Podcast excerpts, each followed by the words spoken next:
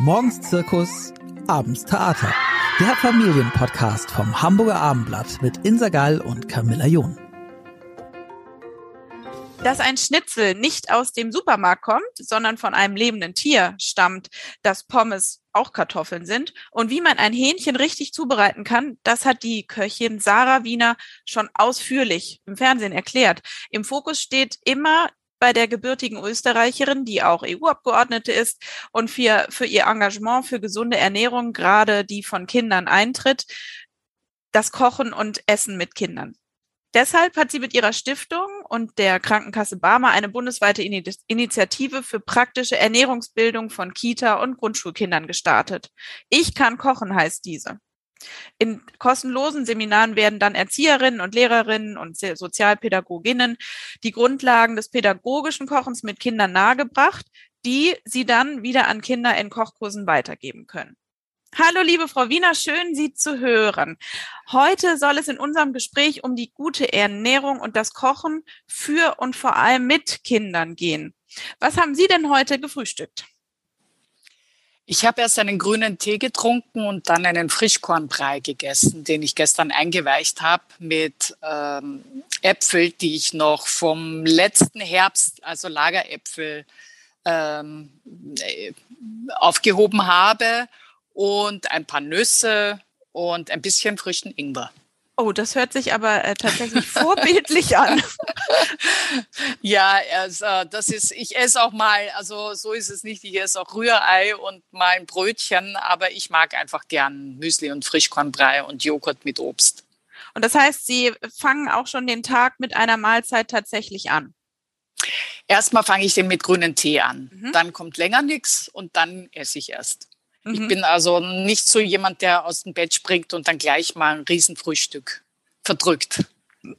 Okay, was machen Sie denn oder was würden Sie Eltern raten, wo zum Beispiel die Kinder nicht gerne frühstücken und man so im Gefühl hat oder vielleicht auch so aufgewachsen ist, aber für den Start in den Tag ist es irgendwie so ratsam, dass man was im Magen hat?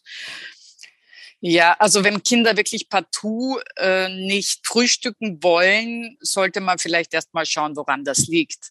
Liegt das vielleicht an der stressigen Situation oder liegt es tatsächlich, dass die Kinder noch so einen müden Magen haben und den nicht gleich überlasten wollen? Eine gute Möglichkeit ist auf jeden Fall dann immer ein großes, frisches, köstliches Lunchpaket mitzugeben und äh, zu sagen, na gut, dann isst du das in der ersten Pause und vielleicht einen Kakao oder etwas, was schon ein bisschen nahrhaft ist als Getränk, als warmes Getränk gerade im Winter anzubieten. Mhm. Ist das was, äh, würden Sie sagen, sowas kann man morgens auch schon mit Kindern zusammen herstellen oder gibt es da Voraussetzungen, die man einhalten sollte, wenn man mit Kindern in der Küche äh, praktiziert? Am besten ist es, wenn man die Geduld und die Zeit hat, äh, tatsächlich immer Kinder in die Küche zu holen und sie mitarbeiten zu lassen, weil sich Kinder dann auch mehr identifizieren äh, mit dem, was gegessen wird oder gekocht wird und dann auch sehr viel lernen natürlich über Lebensmittel, über Geschmäcker, über die Vielfalt von Speisen. Das ist ja äh, richtig Spaß auch für Kinder, sich kreativ zu betätigen und ein zentraler Baustein für, für gesundes äh, Aufwachen, Aufwachsen.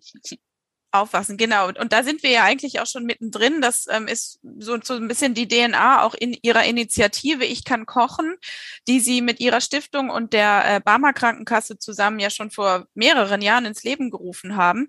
Was, ähm, da geht es ja darum, den Kindern nahezubringen, ähm, wie man gesund sich ernährt und aber auch erstmal, wie man die Gerichte herstellt.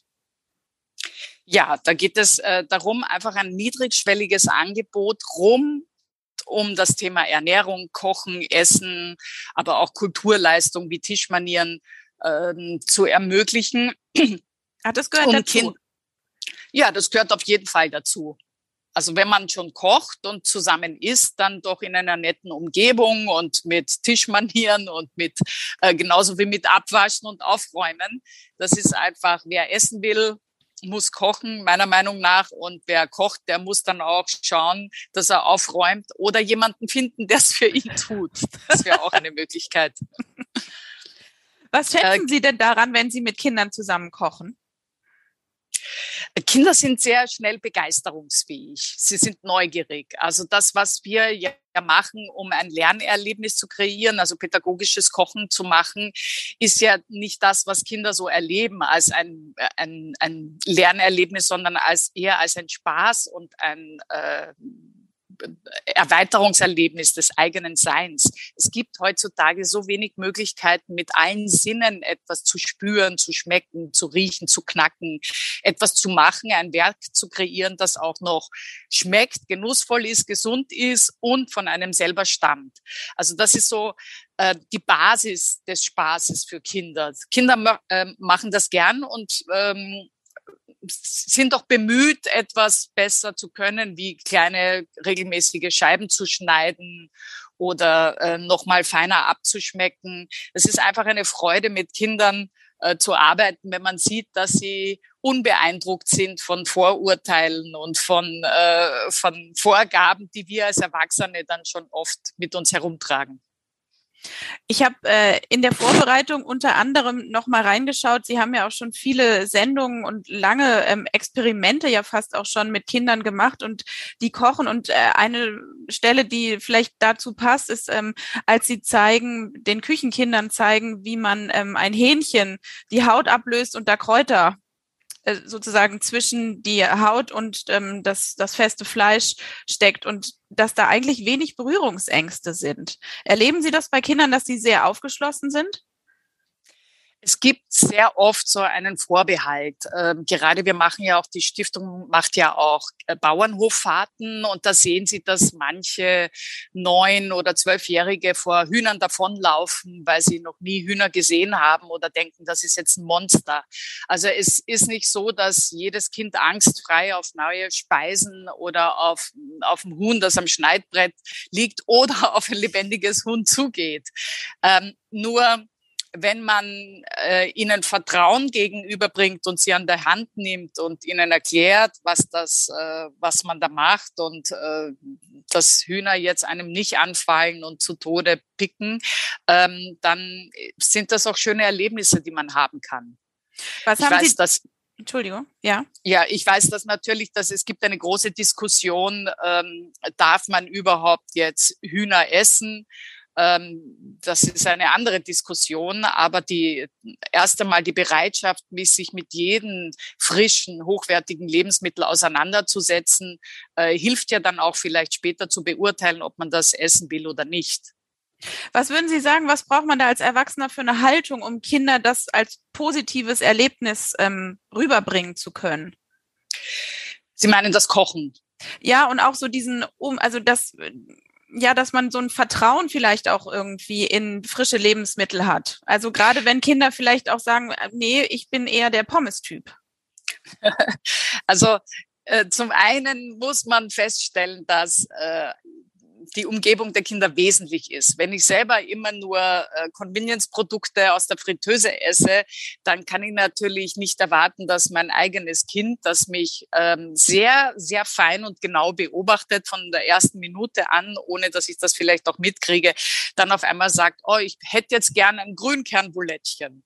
Also das ist ähm, absurd anzunehmen. Zum anderen ist es so, dass ähm, es viel zu tun hat, wie wir selber zu gesunden, frischen, vielfältigen Lebensmitteln stehen und zum Kochen. Wenn ich ähm, nicht davon überzeugt bin, dass das äh, schmeckt und dass ich Freude am Kochen habe und dass ich auch oft selber koche, äh, ist es natürlich nicht etwas, was ich theoretisch dann meinen Kindern aufzwingen könnte, weil ich das eine nette Idee finde. Ähm, die Basis von dem Ganzen ist aber natürlich erstmal Ruhe, Zeit und Gelassenheit den Kindern gegenüber und auch die Wünsche ähm, und auch die Wahrnehmung des Kindes erstmal zu respektieren und ernst zu nehmen. Also wenn ein Kind mit mir in der Ko Küche steht und ein Joghurt zum Beispiel abschmeckt, dann werde ich feststellen, äh, wenn es dann das gekostet hat, dass es viel, viel weniger Zucker oder Kräuter im Joghurt haben möchte, als ich das vielleicht gewohnt bin. Und da dann nicht einfach rüber zu rutschen und sagen, ja, schön, aber nein, machen wir anders, äh, ist auch eine gute Übung für uns, den anderen zu respektieren. Ähm, aber es ist auch wichtig, die eigenen Vorstellungen diesbezüglich beiseite zu lassen. Also die Vorstellung, das muss aber jetzt, äh, der, die Karotte oder die Gurke muss für den Salat akkurat auf ein Quadratzentimeter Würfelchen geschnitten werden oder ähm, das müssen perfekte Halbkreise sein. Wozu? Also es wird ja eh nicht gekocht, insofern ist die Dicke wurscht und dem Kind ist es, äh, macht es eine Freude, es ist eine gute Übung und es wird dem Kind noch mehr Freude machen, wenn es sieht, dass das mit der Zeit immer besser geht. Also Vertrauen in die Kinder haben, sein, sich von so äh, festen Vorstellungen zu trennen, wie es auszuschauen hat, Geduld und Zeit mitzubringen, nicht äh, gleich ungeduldig äh, aufschreien, wenn das Kind etwas mit den Händen anfasst oder wenn was auf den Boden fällt, hebt man es halt auf und wäscht es. Äh, das ist etwas, was, glaube ich, am hilfsreichsten ist, wenn man mit Kindern kocht. Braucht man denn irgendwas äh, Besonderes in der Schulküche oder auch zu Hause? Sowas wie, es gibt besondere Messer, an denen man sich nicht schneiden kann, zum Beispiel, was vielleicht auch ein bisschen widersinnig ist, aber sowas wird angeboten. ja, das ist, äh, das ist natürlich eine Frage des Alters und der Geduld. Und ähm, ab, also Kinder sind einfach, kleine Kinder sind motorisch nicht so weit wie ältere Kinder.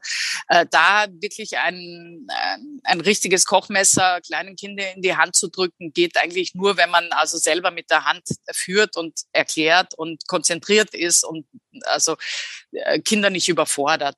Es gibt Lernmesser, naja, es gibt auch ähm, erste Lernlöffelchen, wenn man Babys füttert. Ich, äh, das muss jeder selber sehen, wie, wie er das findet. Das Problem ist an stumpfen Messern, dass Kinder denken, ähm, dass Messer dann prinzipiell stumpf sind und dass man extrem viel Druck aufwenden muss oder sich nicht verletzen kann.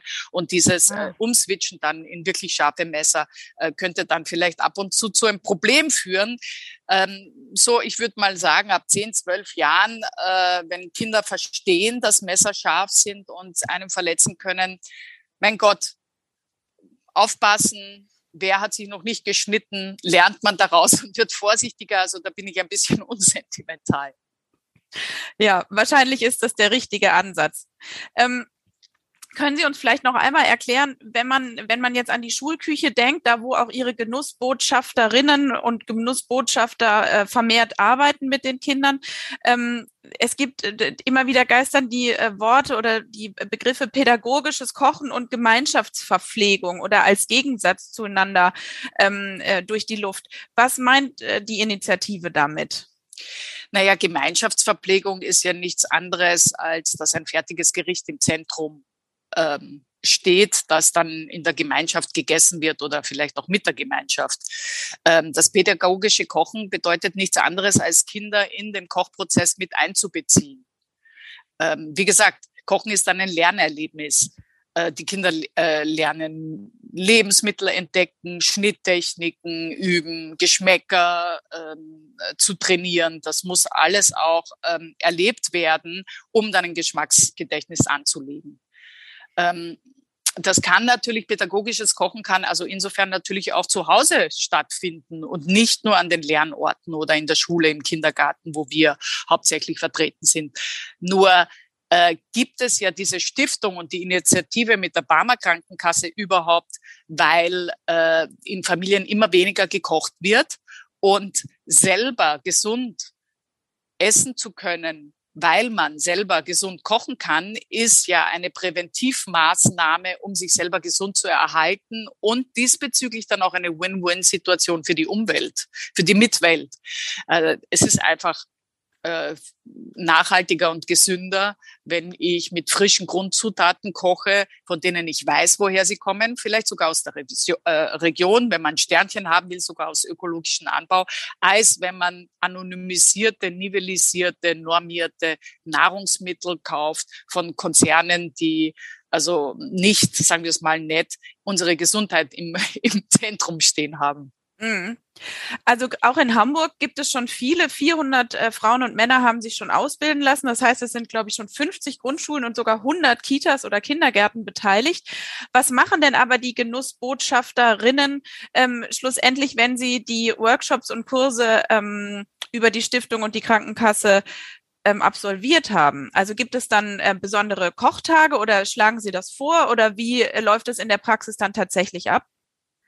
Also das ist unterschiedlich. Es gibt meistens Kochkurse mit allen drum und dran für Kindergruppen dann. Also Pädagogen sind ja meistens Fach- und Lehrkräfte, Erzieherinnen, Lehrerinnen, Kindergärtnerinnen und Kindergärtner, ähm, die dann mit einer bestimmten Anzahl von Kindern einfach kochen. Da wird vorbereitet, da wird auch einkaufen gegangen, äh, da wird dann zusammen gegessen und zusammen aufgeräumt. Aber es gibt auch Kurse für kleine Kinder schon ab drei Jahren im Kindergarten. Da werden Geschmackstests gemacht mit verschiedenen Äpfeln, mit verschiedenen Brotsorten. Zutaten, äh, wie kann ich Butter aus Sahne herstellen. Äh, also es ist ein ganz, ganz weites Feld. Normalerweise dauert ein Kochkurs dann drei bis sechs Monate in so einem Kindergarten oder in der Schule, manchmal auch ein ganzes Jahr. Äh, unter drei Monaten ähm, habe ich das noch nicht gehört, aber es gibt dann auch so äh, Spezialangebote wie zum Beispiel Kräuter verschiedene am Fenster, an der Fensterbank zu ziehen und dann durchprobieren und dann daraus Quark zu machen oder mal eine Aktion Brot zu backen oder Marmelade zu kochen. Also die, die Möglichkeiten sind vielfältig. Wir haben ja auch ein riesen Online-Angebot, äh, wo sich dann Pädagogen weiterbilden können, wo sie Hintergrundinformationen kriegen, ähm, aber jetzt auch eben eine Familienküche für die Eltern, die gern mit ihren Kindern kochen möchten, Hintergrundinformationen auch über das Essverhalten von Kindern, wann etwas stattfindet, um sich dann mehr Sicherheit zu holen und dann auch mehr Spaß zu haben. Ja, vielleicht auch eine ganz gute Beschäftigung, wenn man äh, doch noch mal in Quarantäne muss oder so, weil dann hat man vielleicht die Zeit und man äh, muss sich was ausdenken, was man mit den Kindern zu Hause machen kann und essen muss man auch. Also vielleicht wäre das noch noch eine Idee. Ja, ich finde, dass äh, man ärgert sich manchmal so, weil man ist gestresst, man muss, man will schnell irgendetwas kochen, die Kinder nerven. Jeder, der Kinder äh, hat, kennt das, dass die dann quengeln, zu laut sind. Man steht da in der Küche. Es ist viel einfacher, viel entspannter, viel angenehmer, wenn man Kinder mit einbezieht. Äh, und dann ähm, nebenbei macht es nicht nur den Kindern Spaß, sie essen dann auch viel mehr das, was auf den Tisch kommt, wenn sie mitgearbeitet haben. Und das Tolle ist, so züchtet man sich schon den Nachfolger, der eines Tages dann in der Küche steht und einem selber bekocht. Also ich finde, das ist eine Win-Win-Situation, den, den man sich auf keinen Fall entgehen lassen sollte, um aber auch den und das ist ja auch wesentlich, äh, zum einen Identität zu stiften, aber auf der anderen Seite also Kinder und sich selber dann auch gesund zu erhalten. Und wie kommt es eigentlich, dass Sie dieses große Interesse haben, diese Verquickung von gesundem Essen und Kindern und Kindheit äh, zu fördern? Haben Sie das selber auch erlebt in Ihrer Kindheit? Meine Mutter, das habe ich ja sehr, sehr spät erfahren, äh, hat sogar eine Kochausbildung angefangen. Äh, also offensichtlich liegt da was in meiner Familie. Meine Stiefmutter ist eine geniale Köchin. Ähm, die, äh, mein Vater hatte Restaurants, in denen ich auch gekocht werde. Ich habe mich immer für Lebensmittel interessiert und wie sie wachsen, wie sie, wie, wie dieser magische Transformationsprozess zwischen irgendeiner grauen Pampe zu einem köstlichen Nusskuchen entsteht. Das hat mich immer fasziniert. Ähm, insofern äh, hatte ich da schon immer auch eine Leidenschaft, weil für mich war auch immer klar, dass das, was äh, wirklich schmeckt, auch gesund ist. Ähm, wir glauben das zwar in erster Linie nicht, weil wir so Marketing manipuliert sind, aber unser Körper äh, sagt ihnen sehr wohl, äh, wie er sich nach einer halben Stunde fühlt nach einem Essen, ob ihnen das gut tut oder nicht. Also ich glaube, dass richtig genussvolle Lebensmittel auch tatsächlich gesund sind und nicht äh, dich bestrafen, sondern im Gegenteil dich freier machen, vielfältiger und gesünder erhalten. Da, das stimmt. Ich glaube, ähm, da war ich auch schon überrascht, wenn ähm, meine Kinder gesagt haben, oh, man schmeckt richtig, dass es selbst gemacht ist. Und man ja, ist gar nicht so davon ausgegangen, dass jetzt der Unterschied vielleicht so wahrgenommen wird. Äh, ja, Kinder haben sehr viel feinere Geschmacksnerven, sehr viel feinere Nuancen. Ähm, und es ist tatsächlich so, wir können also mit einer fertig Backelsuppe aufwachsen und werden dennoch äh, selbst dann noch die Lust verspüren nach einer selbstgemachten Tomatensuppe oder einer Hühnersuppe. Das ist äh, auch von den Inhaltsstoffen ein großer, großer Unterschied von, äh, von der Vielzahl der Geschmackseindrücke und von den Aromastoffen alleine, aber auch von den Vitalstoffen, den Mineralstoffen, die uns ja am Ende dann noch gesund erhalten. Je vielfältiger wir essen, desto gesünder bleiben wir, weil unsere Stamina da kräftiger wird, weil wir mit der Vielfalt ähm, unsere Mitbewohner füttern, also unser Mikrobiom, die vielen Bakterien, Archeen, Pilze und so weiter, die dann viel, viel Arbeit für uns machen. Das sind nicht Feinde, sondern das sind unsere Partner, die uns viel Arbeit abnehmen und die wir eben dann auch füttern sollten, damit es uns gut geht. Ja, also tatsächlich. Und anscheinend äh, züchten wir uns die ja heran, wenn wir dann irgendwie gemeinsam kochen. Ähm, haben Sie denn damals, als Sie bei Ihrem Vater gearbeitet haben, auch tatsächlich mit ihm gemeinsam am Herd gestanden? Also äh, gab es da schon so eine Verquickung oder war das richtiger, harter Arbeitsalltag in der Gastronomie? Das ist harter Arbeitsalltag. Ich bin mit meiner Stiefmutter am Herd gestanden. Mein Vater war dann äh, hinter der Schranke äh, ich kann mich nicht erinnern, dass ich jemals mit ihm tatsächlich gekocht habe. Ich bin aber auch bei meiner Mutter aufgewachsen. Und auch meine Mutter war eine typische überforderte, ähm, äh, alleinerziehende Mutter, die ähm, nicht viel Zeit dort, bewendet hat, uns Kochen beizubringen, muss man sagen.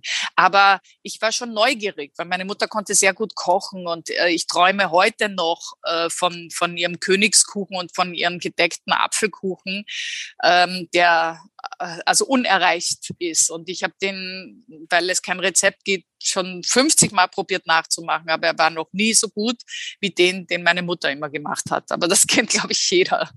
Ja, tatsächlich. Liebe geht durch den Magen auch schon in der Kindheit, oder? Das sind dann so Erinnerungen, die kann man gar nicht auslöschen. Ich denke, so ein Kocherlebnis mit seinen Kindern, auch mit seiner Familie, das sind ja nicht nur auf Kindern. Es ist einfach ein entspannter Moment. Das ist Liebe, die man da ins Essen reingestreut hat und die jeder mit isst. Es ist einfach und deswegen glaube ich, hat es auch so eine große Bedeutung. Etwas ganz anderes, wenn man irgendwie gemütlich und, und ein bisschen hungrig und ein bisschen gierig an einem schön gedeckten Familientisch sitzt und sich austauscht, als wenn man dann irgendwie aus der Mikrowelle eine Aluschale aufreißt und sich vor den Fernseher äh, hinfletzt. Das ist ein nicht nur kultureller großer Unterschied, sondern es nährt auch tatsächlich unsere Seele und unseren Geist. Wenn Sie ähm, in Hamburg zu Besuch sind, wie schätzen Sie denn da die Lage kulinarisch ein? Äh, ich habe ja viele Jahre in Hamburg gelebt und mein, meine Enkelin und mein Sohn und meine äh, Schwiegertochter leben dort. Insofern habe ich eine, eine eng, ein enges äh, Band zu Hamburg. Meine Lieblingsorte in Hamburg sind eigentlich die kleinen Läden. Also was ich sagen muss, was, äh, wo ich noch immer nach vielen Jahren weg aus Hamburg, Hamburg nachweine, ist. Mein kleiner Laden ähm, der Vorzugsmilch äh, hatte, verkauft hat, also kontrollierte Rohmilch. Aha. Das gibt's bei mir hier in der Umgebung nicht. Ähm, das war etwas, was ich, was ich geliebt habe. Also diese kleinen Läden, die selber gebacken haben, äh, wo man dann drei Stunden ähm, irgendwie beim Tee, bei einer tollen Teemischung gesessen ist mit kleinen Küchlein oder bei einem köstlichen Salat, die kleinen Eckläden mit afrikanischen äh, Essen, mit Nationalgerichten, die ich vorher nicht kannte, äh, der Laden, der irgendwie besondere zwei Schinkenarten angeboten hat. Also was mir besonders gut gefällt, ist die, die Vielfalt, die inhaberbezogenen Läden und dass sie alle anders ausschauen und nicht so wie große Ketten, die man in China genauso findet wie in Amerika oder in Berlin. Das hat mich nicht so gesrillt. Aber Sie haben nicht so den einen Lieblingsort, wo Sie sagen, ach komm, wenn ich in Hamburg bin, dann gehe ich immer so gerne dahin? Nein, äh, es gibt einige, wie gesagt. Mhm. Ich äh, bes besuche natürlich auch gern meine, meinen Fernsehkollegen, Tim Melzer, der, mhm. ähm, weil da einfach Sympathie ist, persönliche. Also ich denke, am Ende geht man da gern hin, wo man weiß, man wird gut behandelt, man mag die Leute, es ist sympathisch und es ist nicht ähm, eine anonyme Kette. Also so, das gilt für mich zumindest. Ich gehe dort gern hin, wo ich weiß, da wird selber frisch gekocht und mit Liebe. Okay, und jetzt vielleicht noch eine letzte Frage in äh, eigener Sache. Was sind denn Ihre Top drei Gerichte, die Kinder verschlingen? Ah, das ist eine, das ist wirklich eine Gretchenfrage, denn ähm, Kinder verschlingen auch gern etwas, ähm, das sie kennen ähm, und mit dem sie aufgewachsen sind. Also es gibt natürlich eine sehr verführerische Kohlenhydrate, Fettkomponente mit genug Salz, ob das jetzt dann äh, Nudeln sind oder ob das Pizza ist oder ähm, das in die Richtung, weil es sättigt und weil es nährt. Ähm, das kann natürlich, das ist, das sind so die Klassiker. Ich habe aber auch Kinder erlebt, die äh, zum Beispiel mein Sohn Rosenkohl liebt und gedämpften Fisch. Es ist mhm. auch am Ende ähm, eine Befreiung von dieser Vorstellung, Kinder müssten immer irgend so einen, einen Pommes-Teller mit, mit äh, Ketchup äh, serviert bekommen und ein überbackenes äh, oder rausgebackenes Schnitzel. Weil erst damit wecken wir eine Erwartungshaltung und zementieren etwas, was wir gar nicht zementieren sollten. Nämlich eigentlich minderwertiges Essen. Genau, das ist ja eigentlich das, was immer so fürchterlich ist, dann tatsächlich in Restaurants, wenn die Kinderkarte aus Fischstäbchen, Schnitzel und Pommes besteht oder eben noch Nudeln. Richtig. Also mhm. wenn man Kindern nichts zutraut und ja. ihnen nichts abverlangt, dann muss man sich nicht wundern, wenn man dann äh, kleine Quälgeister zu Hause hat, die dann auch sagen, ja, wieso? Ähm, ich möchte hier noch einen Tipp geben. Also Dreijährigen überhaupt aussuchen äh, zu lassen, was sie essen sollen oder wollen, ist schon per se ein Fehler. Äh, Kinder sollten das mitessen, was angeboten wird. Es gibt natürlich dann so äh, Vorlieben oder Abneigungen, die kann, denen kann man ja Rechnung tragen. Nur vorauseilend Kinder zu beschränken und ihnen dann, weil ihnen nichts anderes ähm, äh, einfällt, zu sagen, äh, ja, die wollen immer nur Spaghetti oder Pizza essen, äh, ist nicht der Engstirnigkeit der Kinder geschuldet, sondern unserer eigenen äh, Fantasielosigkeit und Engstirnigkeit. Ich sehe das immer wieder, wenn ich in Gruppen, äh, in Schulen bei meinen Genussbotschafterinnen und Botschaftern frage, was ist denn euer Lieblingsessen? Wenn einer mal anfängt, zu sagen Pizza oder so, sagen das zwölf andere auch, weil sie gar nicht intellektuell in der Lage sind, das zu antizipieren und zu abstrahieren. Ähm, das heißt, wenn ich umgekehrt äh, mit ihnen äh, einen köstlichen Salat gemacht habe und drei oder einer sagt dann, oh, ein Salat mit sowieso, ist es doch sehr auch wahrscheinlich, dass der andere sagt, ja, und ich mag lieber einen Salat mit sowieso oder ich auch. Also insofern ist diese Erwartungshaltung, dass äh, Kinder mit äh, hochverarbeiteten, äh, normierten Industrieware gefüttert werden müssen und das am besten jeden zweiten Tag eine eine gefährliche und eine falsche Annahme. Das denke ich auch. Das ist ein gutes Schlusswort, liebe Frau Wiener. Vielen herzlichen Dank. Ich danke Ihnen. Super, klasse. Und essen Sie gut heute noch. Auf jeden Fall. Wenn ich höre, was Sie schon gefrühstückt haben, dann muss ich jetzt nachlegen. Dankeschön. Weitere Podcasts vom Hamburger Abendblatt finden Sie unter abendblatt.de slash podcast.